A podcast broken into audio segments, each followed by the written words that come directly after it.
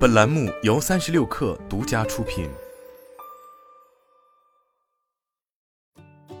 本文来自最前线。日前，日本知名面板公司 JOLT 宣布破产，TCL 旗下华星光电为其重要股东。TCL 创始人李东生曾称，只有韩国三星、日本 JOLT 和 TCL 华星对印刷显示技术有深入研究。二零二零年，TCL 科技以三百亿日元战略入股 JOLT。旗下华星光电或周超百分之十股权，双方在 IGPO LED 领域开展深度技术合作。而二零二三年三月二十七日，JOLT 宣布已向东京地方法院申请破产保护，总负债额为三百三十七亿日元，即将关闭日本两家工厂，遣散约两百八十名员工，技术与研发部门员工转移给 JDI，后者已同意买下周的知识产权。对于投了二十亿人民币的 JOLT 的破产，TCL 似乎早有预备。TCL 在三月三十日发布的年报显示，截至二零二二年十二月三十一日，公司对 JOLT 计体检值准备三点一九亿人民币。二零一五年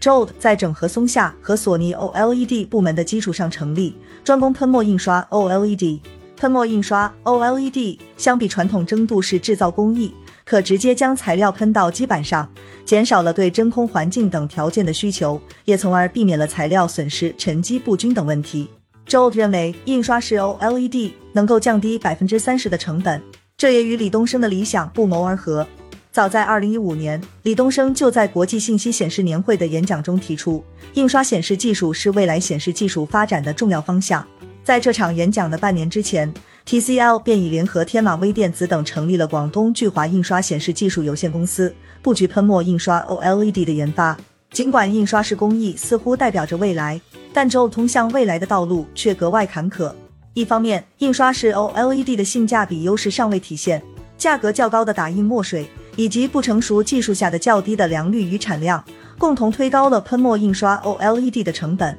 而蒸镀 OLED 则因已形成一定产业规模，成本相比产业初期大幅下降。另一方面周原本锚定的差异化市场也遭到挤压。对比成本效率优势并不突出的小尺寸市场，以及由 LG 等主导的大尺寸市场，JOLT 原本积极向医疗显示器、汽车显示器等中尺寸市场进军，却再次遭逢韩国厂商入局。二零二一年开始，六代蒸镀 OLED 线涌入中尺寸市场，成熟的韩系 OLED 产能面前，JOLT 的竞争力更加微弱。即便与 TCL 达成合作后，JOLT 开始面向大尺寸 OLED 面板进行研发，但韩国厂商先后突破蒸镀技术大型化难题，再一次以蒸镀技术更加成熟的优势堵住了 JOLT 的去路。除此之外，行业整体遇冷低迷、疫情影响下量产迟滞等多重因素叠加，最终共同导致了 JOLT 的败局。截至破产前，JOLT 连续三财年亏损约八十亿人民币，而营收仅有六亿人民币。